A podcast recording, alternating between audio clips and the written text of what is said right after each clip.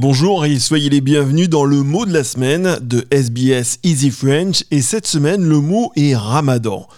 Que connaissez-vous vraiment du Ramadan? Probablement qu'il s'agit du mois de jeûne et de prière pour les musulmans du monde entier.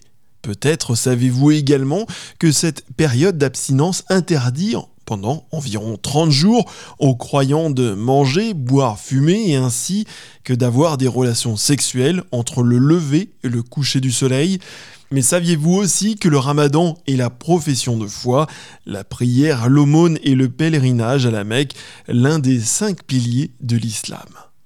Déterminé par l'apparition du premier croissant de lune dans le ciel et débuté cette année le jeudi 23 mars, le ramadan correspond au neuvième mois du calendrier musulman, lequel fait référence au départ du prophète Mahomet pour l'oasis de Médine en 622 du calendrier chrétien. Étymologiquement, en arabe, le mot ramadan vient du verbe ramida, qui signifie être réchauffé par le soleil, mais aussi avoir chaud et soif au ventre.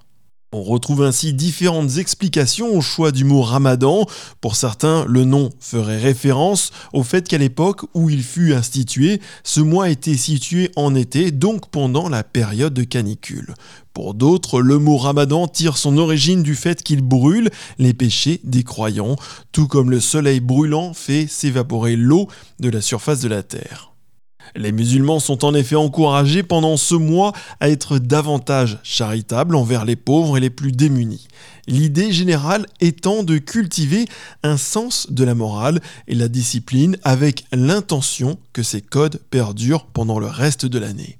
À partir du 19e siècle apparaît également en Algérie, et sous l'influence de l'argot militaire, l'expression ramdam, qui signifie aujourd'hui dans le langage populaire faire du bruit, faire du tapage. Probablement parce qu'aux yeux de nombreux non-musulmans, l'activité nocturne bruyante et intense durant ce mois est l'aspect le plus caractéristique du ramadan.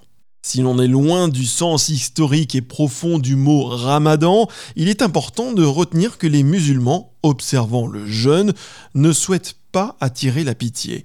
Le ramadan est en effet avant tout un mois sacré de festivités, une façon d'atteindre la plénitude spirituelle et qui rassemble bien souvent les amis et les familles.